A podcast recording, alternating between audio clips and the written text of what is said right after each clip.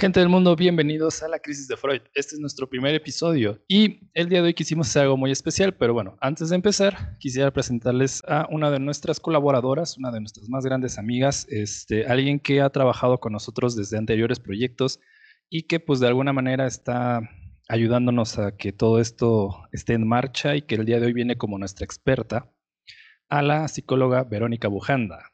Hola Verónica, ¿cómo estás? Hola Lee, bien contenta, contenta de estar acá en este nuevo proyecto y bueno, feliz. Eh, así brevemente podría mencionar que la psicóloga Bujanda tiene ya bastante experiencia en, el en trabajar con niños y adolescentes, eh, es empresaria, tienes una maestría en psicología clínica y de la salud y pues bueno, realmente para toda la parte de lo que es Tamaulipas, México, has hecho pues bastantes proyectos o has, te has visto involucrada en varios aspectos, pues de apoyo a los jóvenes, cuestiones culturales y pues una infinidad de cosas. Y pues la verdad es que estamos muy, muy felices de tenerte el día de hoy aquí para hablar de cosas pues muy padres, ¿no? Y espero que, que sea de utilidad lo que por acá platiquemos y que pues vayamos también sembrando semillas. Así es, y de esto se trata la crisis de Freud, de crear diálogo. Entonces, bueno, pues ya estamos a fin de año, un año curioso, un año difícil, un año pues complicado para muchas personas. Y entonces mm, a mí me llamó la atención, digo, porque al fin y al cabo la vida sigue, ¿no? A pesar de todas las circunstancias a las que nos estamos viendo envueltos, pues la vida continúa y, y todas las cosas pues, pues siguen. Entonces, dentro de todo esto, mmm, me quedé pensando, bueno, eh, pues va a ser una Navidad diferente va a ser una Navidad complicada o van a ser fiestas, digo, porque a lo mejor mm, quitemos la palabra Navidad, pero van a ser fiestas o recesos de actividades para muchas personas. Y entonces, pues, la vivencia va a ser completamente diferente. Y me quedé pensando, bueno, ¿quiénes realmente disfrutan más estas fechas, ¿no? La Navidad y todo como el cierre de año. Pues yo para mi forma de pensarlo, por lo menos cuando yo era chiquito disfrutaba mucho estas fiestas. Entonces me quedé pensando, bueno, los niños cómo vivirán estos momentos, ¿no? Porque pues bueno, también ellos están viviendo este caos en la parte educativa, en la que pues tienen o intentan salir adelante, intentan hacer como que todo sigue igual, pero a la vez no. Y pues es una situación complicada, ¿no? Entonces ya después, durante esta reflexión que yo tenía en estos días, pues me fueron apareciendo también varios videitos que se hicieron virales de pues papás que hacen un TikTok donde le ponen un audio donde Santa le dice a los niños que no va a venir por el COVID y demás cosas. Y los niños rompen en llanto. Entonces dije, ¿qué diablos? ¿Qué estamos haciendo? O sea, en qué punto o en qué momento los papás decidimos que es gracioso que nuestros hijos sufran. Y entonces, el día de hoy, nuestro tema prácticamente sería la pandemia emocional de la infancia. Porque considero que aparte de toda esta situación social que estamos viviendo, también existe otra situación que no necesariamente todos vemos. Y es esta parte de la infancia. ¿O tú qué opinas, Vero? Sí, fíjate que eso que comentas es bien cierto, porque también yo creo que va mucho de la mano con la desinformación o el desconocimiento o todavía el uso de prácticas que, bueno, nuestra generación puede decir, ¿sabes qué? Es que conmigo también lo hicieron y no pasó nada o estoy bien. Y entonces es una falta de actualización, ¿sabes? Como, como en las computadoras o en los celulares cuando no actualizamos el software y seguimos usando como cosas que ya están obsoletas, que ya no funcionan, y una de esas es justo como la, la minimización de, de, los niños y el no tomarlos en cuenta y el, como tú dices, el, el hacer ahora la diversión de los adultos a raíz del, sufrimiento de los niños, porque pues yo le voy más a eso, a que es una desinformación y también una poca disposición ante el cambio, porque los tiempos nos exigen cambio y hay quienes prefieren quedarse en la zona cómoda y seguir practicando lo que hicieron con ellos de niños, que ahorita pues ya son prácticas que no funcionan y están ya científicamente comprobadas. Es que es eso, muchas veces no analizamos o ya como adultos se nos olvida cómo es la infancia, o se nos olvida cómo es que vivimos todo esto. yo siento que la percepción que tienen los niños, bueno, al fin y al cabo, en algún momento, en algunas otras pláticas que hemos tenido tú y yo y en, otras, en otros proyectos, eh, llegaste a decir, bueno, es que los niños viven lo mismo que nosotros. O sea, ellos están viviendo exactamente la misma pandemia que nosotros estamos viviendo, pero lo que pasa con los niños es de que ellos lo perciben más fuerte, ¿no? Las situaciones son como para ellos más intensas, como que ellos tienen a flor de piel, como decimos nosotros, ¿no? Toda la parte emocional, como toda esta parte. Y entonces, pues, esto que estamos viviendo, que nosotros como adultos aparentemente vivimos, pues más o menos, bueno, sobrellevamos, ¿no? Las situaciones en la actualidad, pues los niños las viven todavía más fuerte. Y entonces, pues imagínate, ¿no? O sea, a nosotros que somos adultos, que se supone que ya estamos desarrollados, que somos éticos, que somos coherentes, supuestamente, ¿no? Eh, nos cuesta, pues ahora los niños no me imagino. Claro, claro. Y sabes qué? Que muchas veces se cree que es por chiflazón o que es porque, eh, pues no sé, principalmente eso, eso es un comentario como muy común, como, ay, es que el niño está chiflado, o ay, es que está chiquito. Y la verdad es que no, la verdad es que su cerebro está en desarrollo y como su cerebro está en desarrollo, pues hay muchas cosas que las vive, como tú dices, de una manera más intensa y de una manera un poco tal vez más desregulada a lo que nos, nos hace a nosotros como adultos la misma situación, pero es porque nuestro cerebro ya está formado, nosotros sí tenemos una capacidad como un poco más amplia de abordar tal vez esa situación estresante o esa situación preocupante, o en este caso, por ejemplo, el confinamiento, el uso de medidas sanitarias, o sea, nosotros lo podemos entender de una mejor forma porque nuestro cerebro ya está formado, el cerebro de los niños no está en formación. Y justo eso es lo que hace que todo lo vivan de una forma más intensa a nosotros, pero en realidad todos estamos viviendo lo mismo, solo se percibe de una manera diferente. Es que mira, desde la lógica, ¿no? Desde la fisiología, un niño ve, escucha y siente más que un adulto. O sea, desde ese punto ya, o sea, si ahorita me pusieras a leer junto a un niño de primaria, no sé, un texto con letra chiquita, pues obviamente me ganaría, ¿no? Desde el punto de vista de que, pues obviamente ellos están en desarrollo. Nosotros a través de las experiencias, a través de muchas cosas, pues, como dirías tú, ya tenemos cierto grado de regulación a veces, y también pues de alguna manera comprendemos de dónde vienen las cosas, pero los niños no. Sí, la verdad es que ellos no lo comprenden y, y también hace falta mucha paciencia y tolerancia por parte de los adultos, porque de pronto, creo que siempre digo esto, pero vivimos en un mundo bien adultocentrista, o sea, de pronto creemos que nada más los adultos son los que tienen la razón y son los que tienen la última palabra y a los niños no se les toma en cuenta. Y entonces eh, no hay quien los guíe y quien los oriente con la paciencia que se necesita y con el tiempo que se necesita, porque pues no sé, de pronto los adultos creen que en algún punto el niño lo va a entender y que en algún punto el niño lo va a comprender cuando no hay nadie enseñándolo. Entonces es súper importante eso, que nosotros como adultos también sepamos que por arte de magia no lo va a aprender. Yo siempre les digo cuando me, cuando me visitan en el consultorio madres y padres de familia, de pronto al niño no le va a dar el aire de la rosa de Guadalupe y lo va a entender. No, o sea, somos nosotros como adultos quienes lo enseñamos y quienes lo guiamos y lo orientamos y tenemos que ser muy repetitivos con el mismo mensaje para que realmente llegue al niño y se pueda quedar ya permeado en su cerebro. Es que exacto, o sea, se supone, bueno, ellos vienen al mundo y demás, y de donde se sostienen y de donde aprenden, pues es directamente del adulto, ¿no? O de sus áreas, bueno, de sus redes de apoyo, como le queramos decir. Eh, sin esto, pues el niño realmente está solo, ¿no? No tiene, no tiene las herramientas que se supone que los adultos ya tenemos. Sí, de hecho, eh, pues no nace, nadie nace con herramientas emocionales, ¿sí? Las herramientas emocionales son algo que nosotros vamos adquiriendo a lo largo del tiempo, pero insisto, y, y bien lo dices tú, o sea, tiene mucho que ver el contexto y la red de apoyo y los cuidadores de ese niño, de esa niña, incluso de ese adolescente, porque así es como él está aprendiendo también a relacionarse con el mundo, ¿sí? El cerebro de los niños de los 0 a los 7 años es eh, lo entienden todo de manera literal.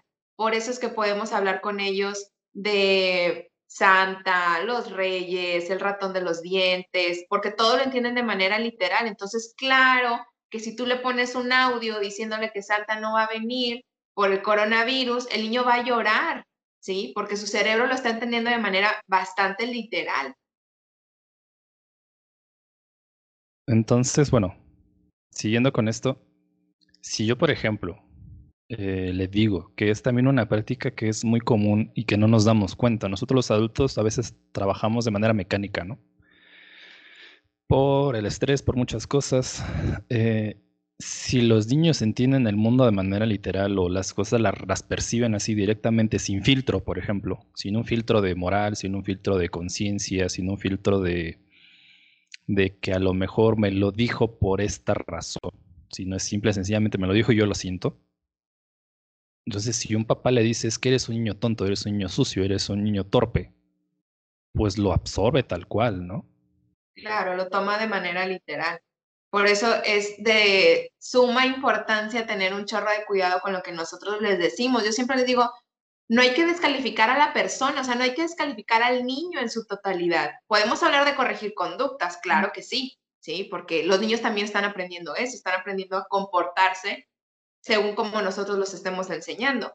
Pero justo eso que dices, o sea, cuando yo lo descalifico, cuando yo digo que es un tonto, que es una sucia, que es una desordenada, todo eso se va quedando impregnado en su cerebro y después se vuelven como estas famosas etiquetas que ya todos los niños traen pegadas, pero las traen pegadas porque yo como adulto es lo que les he dicho todo el tiempo. Y de pronto quiero, esto es algo que yo también les digo siempre a, papás y mamás, de pronto quiero que más adelante sea un adulto súper funcional y que sepa tomar decisiones y que, pues, ¿cómo? O sea, si todo el tiempo lo hemos estado desvalorizando también con lo que nosotros les hemos dicho toda la vida. Y es que entonces llegaríamos al punto que tú dijiste en el comienzo. Muchos papás mm, nos justificamos o se justifican con esta parte de, pues es que a mí mi papá nunca me dijo que me quería, es que mi papá nunca me dio un abrazo, yo le tenía que hablar de usted. Y pues si yo hacía las cosas mal, pues no era un, ay, te equivocaste, era un golpe, era esto, lo que sea. Y entonces yo salí bien. Yo, es, son, es, es la típica frase que escuchas de un papá que justifica la violencia muchas veces con esta parte de yo salí bien, yo respeto a las autoridades o respeto a mis mayores y demás, entonces no veo lo malo.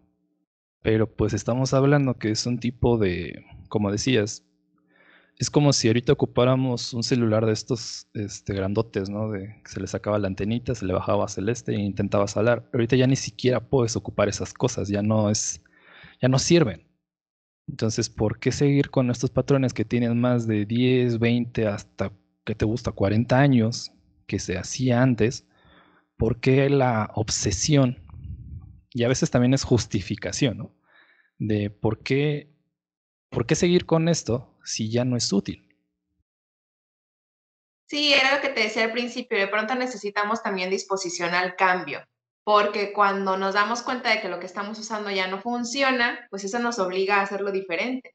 Pero hacerlo diferente implica de mí esfuerzo, ¿sí? Porque el no esfuerzo es repetir el patrón que yo, eh, que yo tuve de mis cuidadores en la infancia.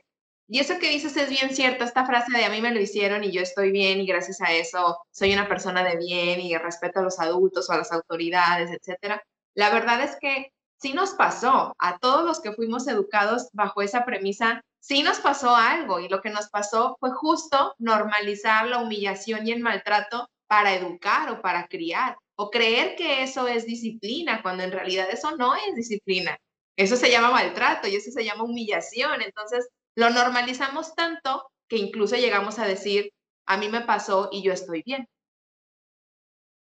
Fíjate, ahorita me llegó un recuerdo de, una situación, no recuerdo qué edad tenía, pero pues ya tiene bastantes años, ¿no? Yo creo que he de haber tenido unos cinco, máximo seis años.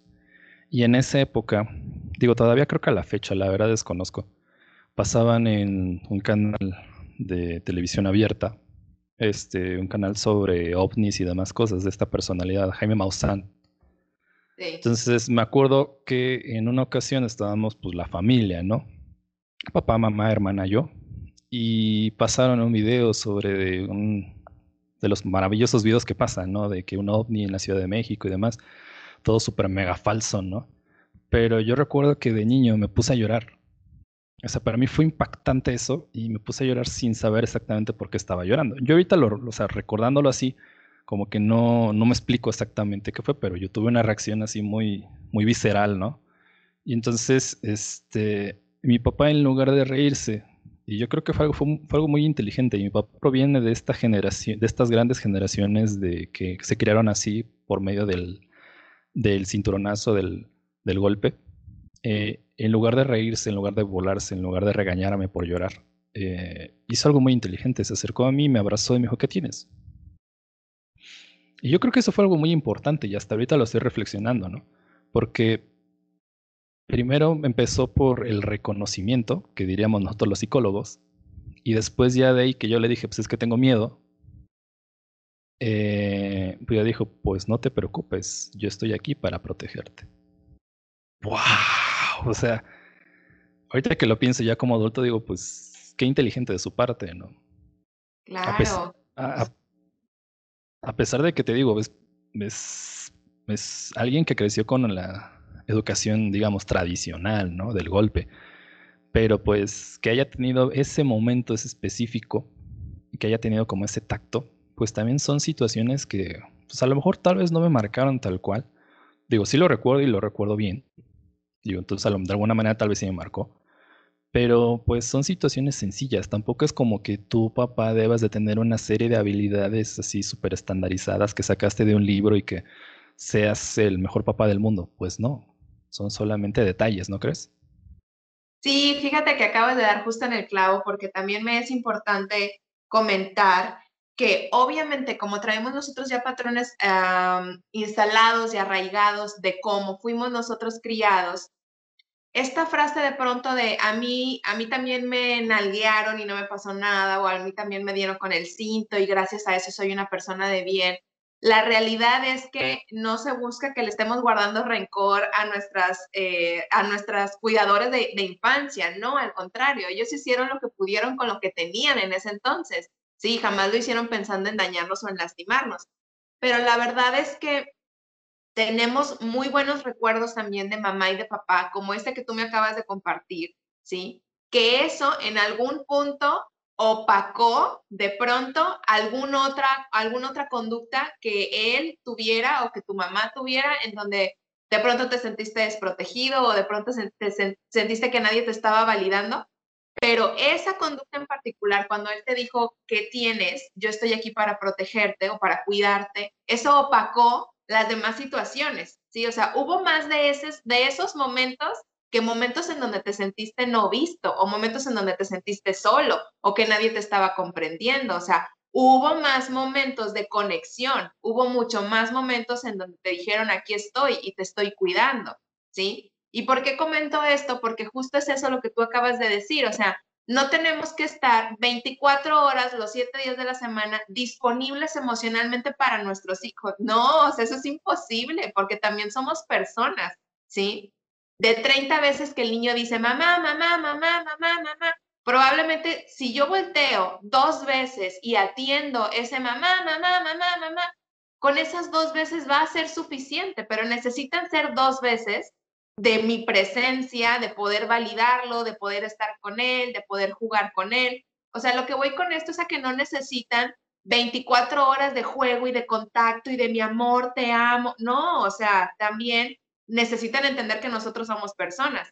Pero sí, los momentos que nosotros pasemos con ellos, procurarlos y que sean más de esos momentos que momentos en donde lo ignoro, momentos en donde le digo que no puedo jugar, momentos en donde le digo que estoy ocupada, ocupada, o en donde lo veo llorando y prefiero encerrarlo, dejarlo solo. O sea, necesitan ser más los momentos de conexión que los momentos de desconexión. Y es que ahorita creo que podemos llegar a una conclusión que yo creo que va a abrir las nubes y va a caer el rayo así de luz para todos nosotros. Em, digo, los psicólogos le llaman el insight y las personas, los mexicanos le llaman que te caiga el 20. Los papás se pueden equivocar. Yo creo que eso es algo que mucha gente o muchos papás van por la vida con esta carga emocional, con esta sensación de, de no querer fracasar, ¿no?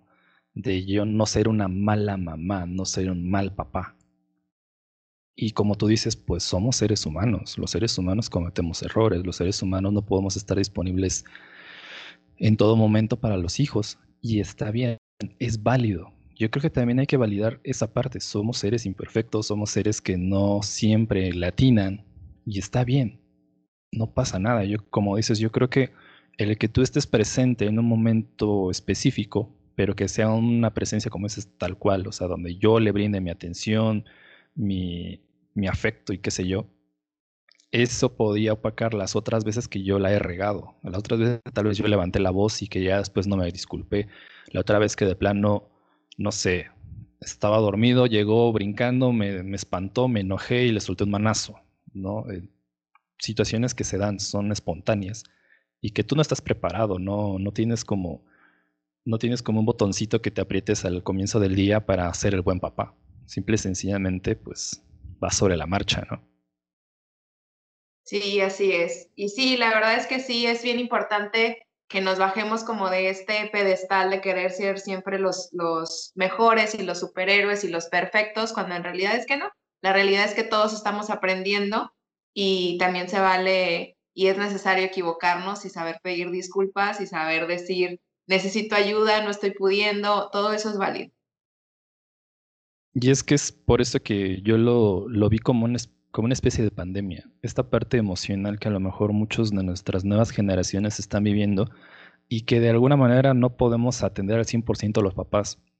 Eh, digo, obviamente la generación boomer pues ya está, digamos, dejando el espacio para la generación millennial y tenemos estos, estos papás jóvenes que crecieron la mayor parte de ellos con una crianza tradicional, una crianza con violencia y demás eh, que están viviendo este cambio, ¿no? Este cambio social, este cambio de ambiente, este cambio cultural, donde pedir ayuda no es malo. Y entonces ves a muchos papás jóvenes que sí se acercan. Y de hecho, justamente lo que te quería preguntar, bueno, desde tu punto de vista, desde tu experiencia en tu consultorio, ¿qué es lo que más ves? O sea, cuando llegan papás este, con sus niños pequeños o adolescentes, realmente, ¿por qué es por lo que más van? Pues generalmente son problemas de conducta, son niños que no siguen instrucciones, que no acatan eh, reglas y límites, que no escuchan, dicen mucho los adultos. Este, y bueno, el trasfondo de todo esto, o sea, la, la respuesta real a tu pregunta es que llegan al consultorio porque existe una desconexión, existe una desconexión entre los adultos y los niños.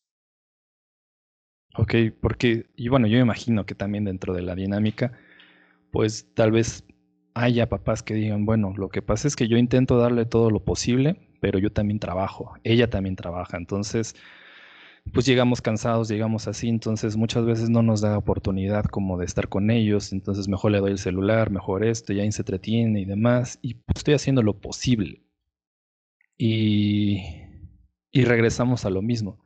Mis papás tampoco estuvieron para mí y yo ahorita soy una persona que está estable, entonces yo creo que dentro de lo que cabe yo estoy cumpliendo, ¿no? Pero es a donde yo llego. Ahí yo creo que una especie de pandemia invisible de la parte emocional que no estamos atendiendo, porque antes de COVID, yo recuerdo que la OMS había dicho, 2020 va a ser el año de la salud mental. ¿Por qué? Porque esto ya está a full, ¿no? O sea, tenemos situaciones muy complejas, tenemos índices muy altos de suicidio en jóvenes en varias partes de Europa, tenemos situaciones de embarazos no planificados en Latinoamérica, muchas de estas cuestiones.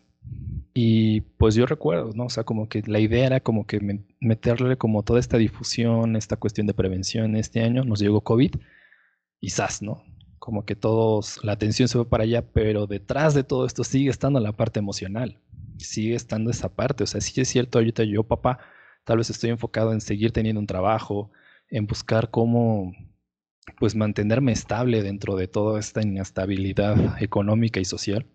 Y tal vez mi atención está más enfocada ahí, pero pues no estoy atendiendo tanto mi parte emocional, mi estrés, mi ansiedad, mi síndrome de burnout, como tampoco mis hijos.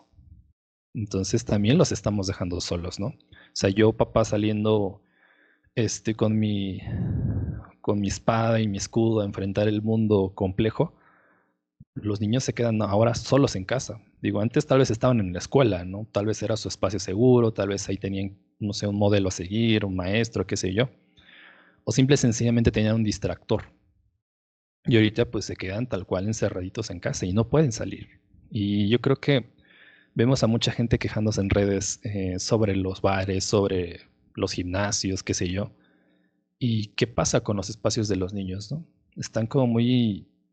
Yo creo que socialmente también invisibilizamos mucho a la infancia, ¿no crees? Sí, totalmente. Justo ayer lo platicaba con una, con una amiga que tiene acá en Ciudad Victoria, tiene dos, dos kinders, dos jardines de niños, este, y le decía yo, oye, ¿qué, ¿qué, te dicen las autoridades? ¿Cuáles son los planes para el 2021 este, respecto a las escuelas? Y me dijo, mira, pero yo la verdad es que creo que esto ya va más a ser un tema político que a ser un tema de salud. ¿sí? Y la verdad es que eh, lo que sucede es que justo eso, se invisibiliza tanto a la infancia que tenemos ya abiertos, como bien dices tú, gimnasios, bares, y los espacios para niños continúan cerrados, como si no existieran, como si ellos no necesitaran eh, ese tiempo y ese espacio, como si ellos no necesitaran la convivencia con otros, con sus iguales, ¿sí?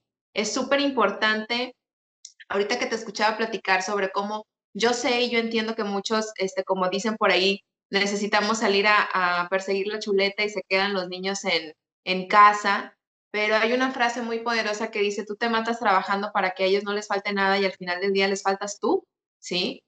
Es súper importante crear ese tipo de conciencia y, y saber que los niños necesitan de nosotros, necesitan de nuestro tiempo y necesitan eh, pues de nuestra paciencia, insisto, yo sé que tus horarios de trabajo son pesados, pero ¿en qué momento de la semana va a ser un momento para ellos? Va a ser un momento en donde dispongan de ti, en donde puedan eh, platicarte cuáles son sus necesidades o tú puedes llegar a observar cuáles son sus, necesidades sin que ellos te los tengan que decir, ¿sí?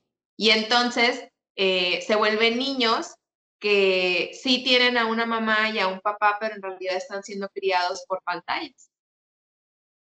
Y es que es eso, o sea, ¿en qué momento nos damos la oportunidad? Como dices, ni siquiera se trata de que estemos al 100% siempre, en todo momento, en toda instancia, sino tal vez en algún momento de tu semana, si a lo mejor tú trabajas, no sé, de 8 de la mañana a 6 y ya cuando tú llegas solamente se bañan, cenan y se duermen, eh, o algo así, una dinámica en la que casi no puedes convivir, bueno, pues buscar ratos libres, ¿no? Tal vez un fin de semana, tal vez, pues por lo menos una hora, ¿no?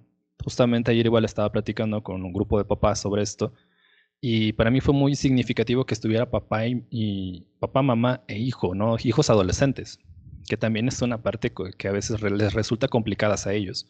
Porque bueno, a lo mejor ahorita pandemia, y ni siquiera pandemia, situación, trabajo, lo que sea, los hijos empiezan a crecer, se vuelven adolescentes y yo no sé si te haya tocado, pero llega el papá y dice, es que yo antes me llevaba muy bien con mi hijo antes éramos súper mejores amigos, salíamos, no sé, jugábamos juntos, y ahora ya no me habla. Ahora ya no, ya no lo entiendo. Le pregunto y solo me contesta sí, ¿no? Eh, después, ¿no? Y entonces esta parte pues también genera mucho conflicto para los papás de ya no lo entiendo, ya no sé a dónde va. Yo veo que está todo el día con su celular, escucho balazos, escucho explosiones y no entiendo si lo que está haciendo es algo correcto. ¿Por qué? Bueno, yo creo que va a haber papás jóvenes que compartan esos espacios de pantalla, ¿no? Esos streamings, esos, este,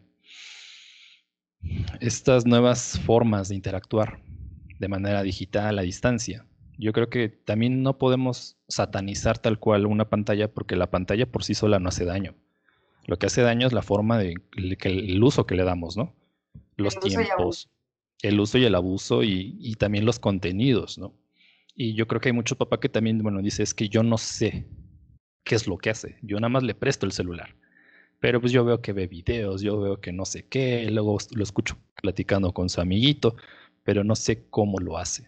Entonces, algo que, una frase que dijo un papá el día de ayer, bueno, yo creo que la pandemia también nos hizo darnos cuenta de estas áreas de oportunidad, donde ahora yo también como adulto puedo aprender un poquito de tecnología gracias a mi hijo. Y entonces ahí sería un punto, ¿no? Un puentecito que se crearía para que, bueno, comenzar un diálogo y así pudieras conocer un poquito más de lo que le interesa a tu hijo.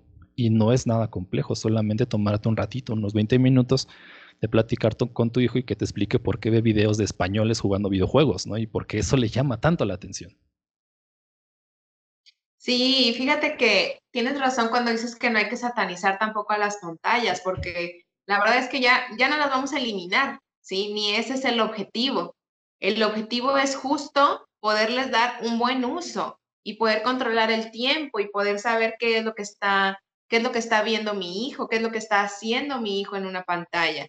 Es súper importante eh, poder encontrar también el momento justo de conexión en donde yo pueda saber cuáles son sus intereses, como bien dices tú, qué le llama tanto la atención de ese juego, qué es lo que está aprendiendo, cómo es que puede interactuar con otras personas a través de esa plataforma, pero sí es importante conectar y muchas veces eh, también viene de espacios en la, en la, infancia en donde no eh, existió este canal de comunicación abierto y de pronto lo queremos venir a formar cuando ya están adolescentes y pues no, o sea, pues ya como, si el canal de comunicación nunca estuvo abierto, entonces se va cerrando, se va cerrando, se va cerrando y ya cuando llegan a la adolescencia, pues son adolescentes que no comparten, que no cuentan, este, que no están dispuestos a platicar con nosotros porque tampoco nos encontraron dispuestos a nosotros en épocas anteriores o en tiempos anteriores.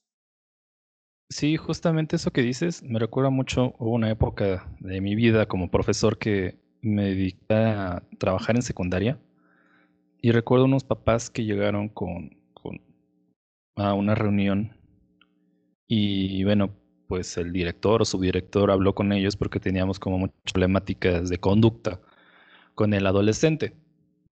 Y, y lo primero que te dicen es, es que nosotros siempre le hemos enseñado que debe ser respetuoso, esto y esto. Y tú como papá te quedas con esta idea, de en su casa no ha visto. En su casa nosotros nos respetamos, nos hablamos bien, sí, pero a lo mejor tú no has tenido el detenimiento de sentarte y hablar con él. Y esa es una cosa muy diferente. O sea, sí es cierto, nosotros como papás enseñamos con el ejemplo, esto es muy claro, pero también yo creo que la orientación, el, acompañamiento más que nada, ¿no? Es justamente cuando verdaderamente aprenden muchas de esta parte de los valores, ¿no? Sí, lejos de, sentarnos nosotros a sermonearlos, necesitamos platicar, necesitamos hablar. El cerebro, eh, también de esto hay investigaciones científicas, el cerebro se bloquea cuando escucha el tonito de sermón. Entonces, es importante saber también cómo conectar, cómo abrir el canal de comunicación que realmente sea una comunicación asertiva, no que seamos nosotros hablando, creyendo que estamos dando un mensaje, cuando en realidad el adolescente o el niño o la niña no lo está recibiendo porque no estamos hablando tampoco su idioma y no lo estamos, no lo estamos diciendo para que lo aprenda, lo estamos diciendo para hacerlo sentir mal o para humillarlo o para maltratarlo. Entonces, el canal de comunicación se cierra. Sí, este, y es que llegamos a, este punto, ¿no? De Mm, yo me imagino, ¿no? Yo adolescente, estoy jugando, estoy en un stream, estoy, no sé, en una campaña, obviamente jugando en línea con mis amiguitos y demás, y yo veo que llega mi papá, mi mamá, me dicen, es que todo el día estás ahí tirado, ¿qué estás haciendo? No, haces nada, como demeritar, como dices, o sea, al fin y al cabo termina siendo algo muy sencillo. Eh, yo invalido la situación que él está viviendo, que es significativa, porque está socializando, porque está obteniendo un cierto grado de satisfacción por logros, porque, pues, no sé, enfoca su atención y demás. Y pues bueno, esto le brinda algo. Y entonces por eso es que igual yo creo que hay, muchos papás que ahorita en pandemia se enfrentaron al hecho de tener que ahora formar parte del proceso educativo de sus hijos, cosa que antes no, tal vez no formaban o no estaban al tanto. Y entonces yo creo que también entran en un momento de, crisis o de, no saber qué hacer porque yo a lo mejor tengo a mi hijo, le doy su computadora, le doy su tablet y yo lo veo que, te digo, no sé, está viendo videos, está hablando con sus amigos, está, tiene infinidad de redes sociales, hace TikToks, qué sé yo. Pero en la escuela, pues esto no le funciona. Yo lo, yo lo veo que se aburre, yo veo que incluso va bajando su promedio, y demás cosas. Y entonces yo como papá entro, me frustro porque digo, bueno, si tiene la capacidad, pero bueno, ¿por qué pasa? Bueno, ahorita partiendo de lo que dices, bueno, ok, es que las pantallas obviamente nos están brindando otro tipo de, de formas, pero también, pues si yo, mi educación como dices, eh, se ha como dejado de lado estos espacios para niños y demás, se han tomado decisiones como muy arbitrarias. Entonces, obviamente, pues intentamos hacer lo que hacíamos antes en las aulas, pero ahora con las pantallas y obviamente por eso no fluye como debería. ¿Por qué? Porque esta educación iba a llegar, o sea, ya tenía que llegar, solo que se aceleró por la parte del COVID, pero de que va a haber una modificación de la escuela, va a haber como la integración de estas redes de apoyo digitales o de integración que necesita, por ejemplo, lo, que vendrán siendo los Sentinels y todas las demás generaciones que vienen, de que pues ellos ya nacen dentro del contexto digital y electrónico, ¿no? Ellos, ellos ya son resultado de la revolución digital. Nosotros la vivimos.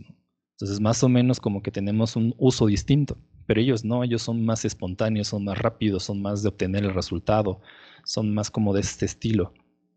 Y entonces yo creo que también hay que entender el contexto de nuestras nuevas generaciones, que no es un contexto igual al de nosotros.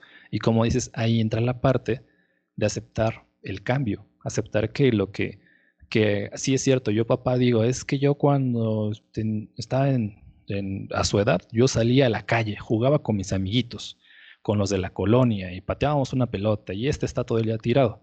Sí, pero él también está interactuando con sus amigos y pues, quieras o no, Tamaulipas, también aquí en Hidalgo, pues la situación social ya no es la misma de hace 10, 20 años. Entonces, tú estar a las 5 o 6 de la tarde en la calle, pues no en todos los lugares se puede ya. Entonces también las pantallas, como decíamos, no, no se pueden satanizar porque también les brindan espacios, espacios seguros a veces, donde ellos se pueden expresar, donde pueden formar tal vez un autoconcepto, que sí es cierto. En los streams hay gente que, que te insulta, en Facebook hay gente que también te publica cosas, pone comentarios hirientes. Este, eso, es, eso es cierto. Eh, tienes un celular con que pongas en Google sexo, te aparecen millones y millones y millones de, de cosas, ¿no?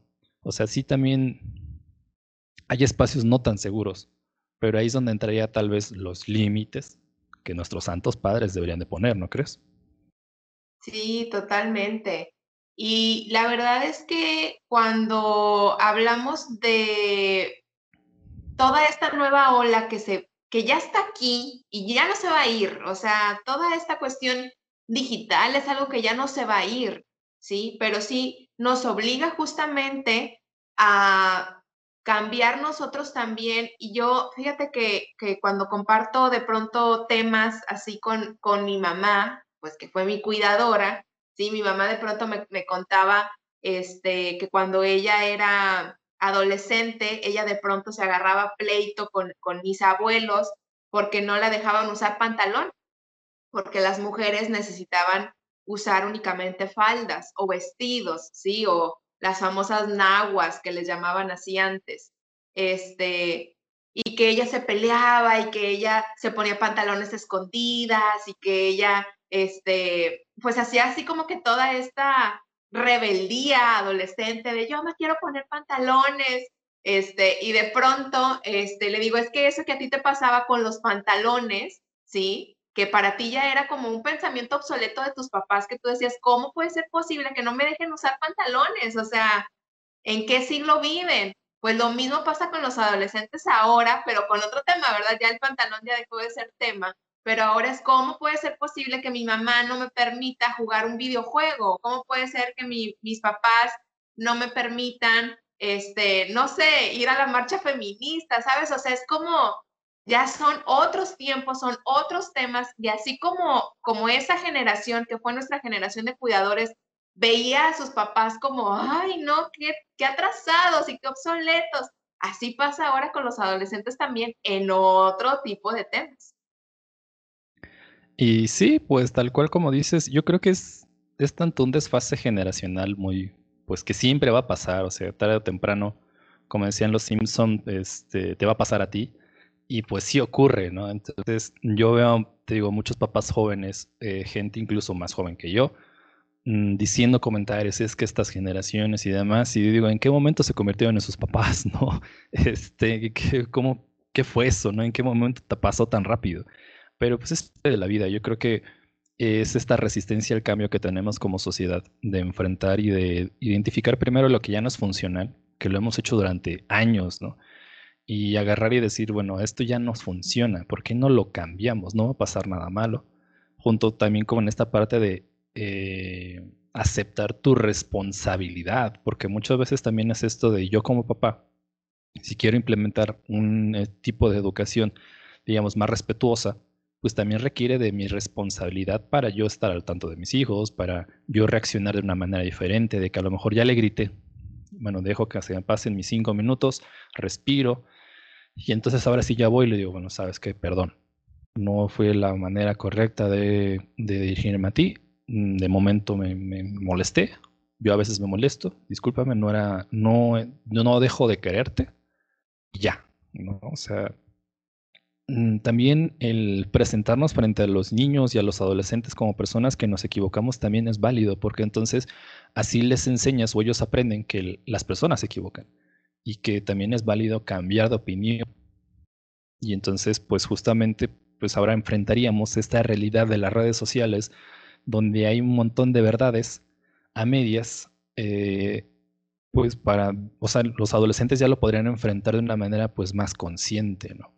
Ya no nos dejaríamos llevar tal vez tanto por, por los medios, sino ya, ya lo haríamos de manera más crítica. ¿Por qué? Porque en mi zona segura, donde está mi familia, pues ya me enseñaron que también la gente se equivoca, que hay gente malintencionada, que hay situaciones que están fuera de nuestro poder. Sí, eh, la verdad es que cuando nosotros, como bien dices tú, nos presentamos ante ellos también como seres, como seres humanos, no como seres superdotados o maravillosos o imperfectos, o sea, no, la verdad es que tenemos que mostrarnos tal cual, tenemos que saber decir, así como tú estás aprendiendo, por ejemplo, así como tú estás aprendiendo las vocales, la A, la E, la I, la O, la U, yo estoy aprendiendo a actuar de una forma diferente cuando siento mucha rabia. O yo estoy aprendiendo a pausarme antes de reaccionar y decir algo hiriente. O sea, nosotros también estamos aprendiendo todo el tiempo y estamos en constante evolución y eso los niños también necesitan saberlo necesitan saber que ellos no son los únicos que de pronto están en desventaja, porque la verdad es que ellos están aprendiendo cosas dependiendo de la etapa del desarrollo en donde se encuentran y nosotros como adultos también constantemente estamos aprendiendo otras cosas. Exacto, y yo creo que, bueno, me imagino, aparte de que he visto a veces también los, los materiales que tú haces audiovisuales, las publicaciones, los lives que luego te avientas en tu página, eh, también noto mucho esta parte de, bueno, ok, ahora qué hago? Yo ya identifiqué que esto no es lo correcto y entran en la crisis de, ah, necesito hacer algo, ¿cómo le hago? ¿Cómo le muevo? Y yo creo que también debe de ser poquito a poquito, ¿no? No podemos cambiar algo que está arraigado, que, por ejemplo, si yo fuera papá, pues algo que tengo arraigado desde hace treinta y tantos años, pues no lo voy a cambiar de la noche a la mañana. ¿Por qué? Porque pues son patrones, son actitudes, son valores que pues justamente requieren de pues experiencia, requieren ensayo-error para justamente llegar a un punto de equilibrio en el que sea funcional, en el que sea pues, pues regresemos a esta parte, ¿no? Como dices, humana. Yo creo que bueno, sé que eres un entusiasta humanista y pues también aquí en todo lo que el, el el concepto mismo de este podcast es eso, ¿no? Como regresar a esta parte y identificar y generar un diálogo, pues para entender que somos seres humanos, ¿no? Y que todas las cosas que nos rodean también nos influyen de, de muchas maneras. Entonces, como te decía, yo creo que esta parte de presentarte como una persona que comete errores permite muchas cosas, permite tener una conexión más humana con tus hijos, y también te da pues el motor de cambio, ¿no? El momento de decir, bueno, ahora qué hacemos. Y pues yo creo que eso es algo que necesitamos mucho, como te decía, en este momento, en esta época de la posverdad o de lo que, como tú le quieras denominar, de estas situaciones en las que las redes a veces les creemos tanto y que también los, los mismos chavitos, ¿no? Eh, se dejan llevar por tendencias, se dejan llevar por cosas que a lo mejor no comprenden del todo. Pero pues, si nosotros de manera, digamos, consciente les orientamos o estamos presentes para todo ese tipo de situaciones, pues tal vez pues ayude a que haya una mejor dinámica. Sí, sí, sí, la verdad es que también, como te decía hace ratito, también se vale levantar la mano y decir, ¿sabes qué? No estoy pudiendo, necesito ayuda, necesito orientación. O sea, lo que yo aprendí cuando yo fui adolescente no me está sirviendo ahorita para criar o para educar a mi adolescente. Entonces, es súper importante y tú mencionabas hace ratito el tema de la, de la OMS que decía que el 2020 iba a ser el, el año de la salud mental. Y la verdad es que yo creo que de una u otra forma sí ha sido así. Tal vez este tema de, del confinamiento y de la pandemia, lo que nos ha traído es justo voltear los ojos hacia adentro y darnos cuenta cuántos demonios existían o existen acá adentro, no allá afuera, o sea, no con lo que existe afuera, sino con lo que nosotros traemos dentro y porque nos dejaron encerrados con eso, o sea, nos dejaron sin estos distractores a los que estábamos acostumbrados desde ir a hacer el súper, irnos al gimnasio, irnos a tomar el café con la amiga o irnos al bar, o sea, de pronto todo eso se quitó, me dejaron sin esos ruidos de afuera y me dejaron con mis demonios adentro y entonces nos ha obligado de una u otra forma a voltear los ojos hacia adentro y a marcar la importancia de atender nuestra salud mental, ya que ya sea un tema mucho más común en donde se van derribando mitos o tabús que existen al respecto y entonces, bueno, eso también lleva a que madres y padres de familia ya incluyan también la terapia psicológica o la atención psicológica para sus niños dentro de la canasta básica de la casa, ¿sabes? O sea, así como los llevo al dentista, así como los llevo con el médico, así también necesito recibir atención psicológica. Y eso, bueno, yo creo que también se va a ver reflejado en el, en el 2021 y, o sea, de aquí para adelante ya va a ser como mucho más eh, fácil hablar sobre esto y como te decía, levantar la mano y decir, no estoy pudiendo, necesito, necesito ayuda, necesito orientación. Sí, claro, yo creo que, como decías, bueno, recuerdo ahorita una frase de una, de una conocida que me dijo al inicio de la pandemia, o por lo menos aquí cuando empezó el confinamiento en marzo, ah, me decía, bueno, es que pues yo ahorita en Semana Santa era cuando yo viajaba, así es, eh, todos los años en estas fechas es cuando hago mi viaje importante, ¿no? Viajo, pues, no sé, a una playa, viajo fuera del país, tengo la oportunidad de hacerlo, entonces es como mi viaje más importante esta semana, es donde me desestreso, es donde saco todo, ¿no? Es donde recupero la pila para lo que resta del año. Entonces, mm, cuando llega esta cuestión del confinamiento, me dijo, pues es que este era mi viaje, y ya no lo voy a tener. Y de momento yo le respondí así de manera como muy espontánea. Dije, pues tal vez ahora va a ser un viaje interno.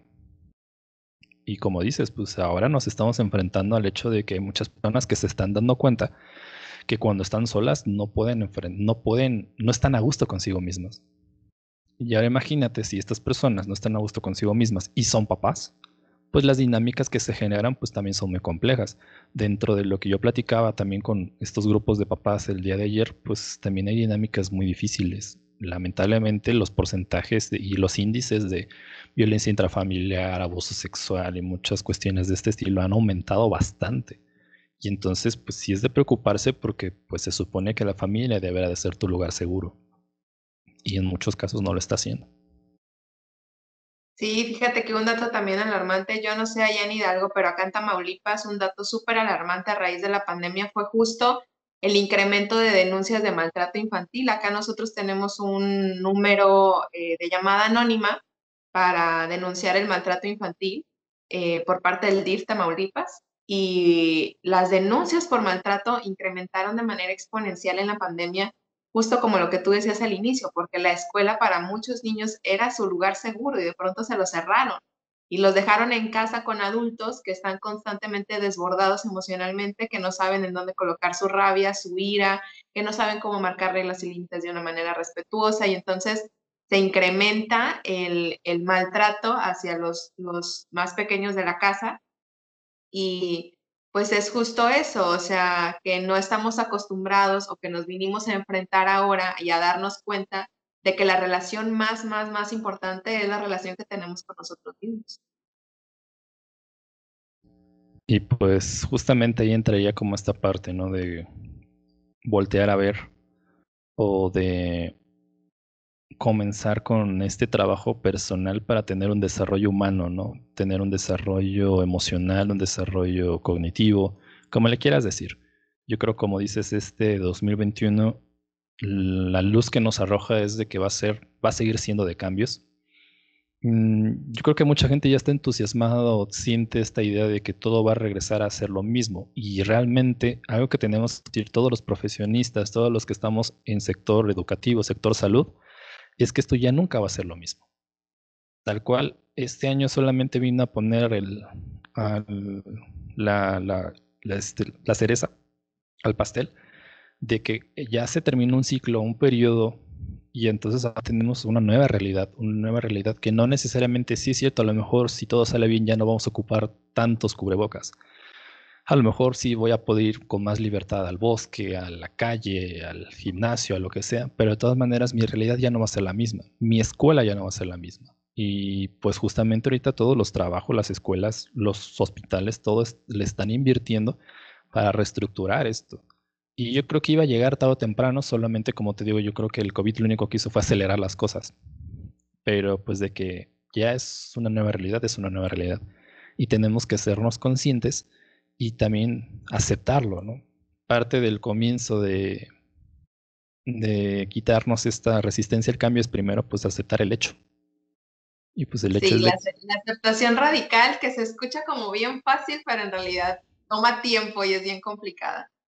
Y entonces nosotros como adultos ahora tenemos la responsabilidad de, como dices tú, de comenzar este trabajo personal para justamente ser eh, motores o ser este, figuras de estabilidad para nuestros niños, porque ellos, como dices, están en desarrollo, entonces ellos todavía no tienen estas herramientas que nosotros ya tenemos. Entonces, si estamos viendo estos cambios tan radicales, este caos social, pues bueno, yo ahora mi responsabilidad antes de cualquier cosa es trabajar en mí para después poder apoyarlos, ¿no? Claro, claro, sí, la verdad es que esa es una premisa eh, universal. Si yo quiero que, que mis hijos estén bien, el bienestar parte primero de mí. Yo no puedo dar algo que no tengo, ni puedo enseñar algo que no sé hacer. Así que sí es bien importante, primero nosotros, siempre les platico de esta eh, ¿cómo se llama? De esta reflexión que de pronto leí por ahí, en donde cuando nosotros nos subimos a un, a un avión, cuando tomamos un vuelo, las azafatas nos hacen esta recomendación siempre de que, bueno, en caso de turbulencia, lo que, lo que se va a desprender de arriba de los compartimentos es una mascarilla de oxígeno. Y que si tú eres un adulto que va acompañado de un niño, tú necesitas ponerte primero la mascarilla a ti y después ponerle la mascarilla al menor que te acompaña. ¿Por qué no lo hacemos al revés? Porque justo yo necesito estar bien, yo necesito estar bien oxigenada y estable para poder ayudar, para poder apoyar, para poder auxiliar al menor que me acompaña. Lo mismo pasa con la salud mental. La mascarilla primero va para mí y ya después va para ellos. Qué padre lo que dices, realmente mm, yo creo que como, bueno, lo que podemos rescatar dentro de lo malo, lo bueno de esta pandemia es eso, el que muchos papás se están dando cuenta de su papel, de, que a lo mejor no habían como formado parte del desarrollo de sus hijos, tanto educativamente como emocionalmente.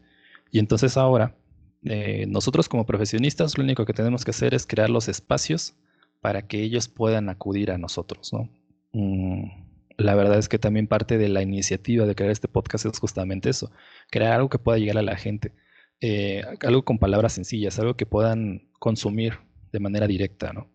Y pues tú también, o sea, dentro de tu práctica profesional yo he visto que ahorita ya has optado también como muchos psicólogos por la parte de la terapia a distancia, bueno, la parte con, con videollamada y este tipo de cosas, que sí es cierto, tal vez no, no, este, mm, no se cumpla o no se siente igual, pero no deja de ser una herramienta que es útil. ¿Por qué? Porque estamos siendo escuchados, porque escucho o analizo otra postura de alguien, ¿no? Que es completamente ajeno a mi situación. Y entonces, pues bueno, lo vamos trabajando. Yo creo que para ir prácticamente cerrando, porque ya nos aventamos toda una hora, este, es eso.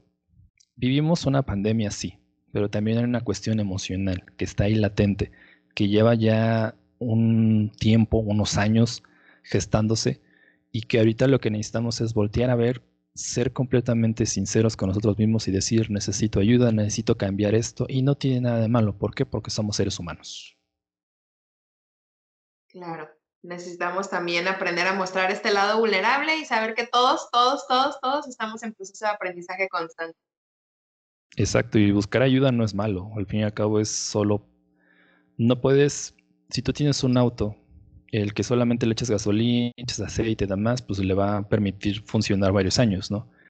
Pero tarde o temprano vas a necesitar la ayuda de alguien que es experto en ese, carrito específicamente para que te ayude a arreglar cositas que con los años aparecen. Y a veces por cuestiones de la vida, porque caíste en un hoyo, qué sé yo. Entonces yo creo que en la parte emocional, la parte de nosotros como seres humanos, también tenemos que no esperar a caer en el hoyo, no esperar a que algo deje de funcionar sino cuando yo empiezo a notar, es, como, es igual como tú lo dijiste, como ir al dentista, como ir a muchos lugares.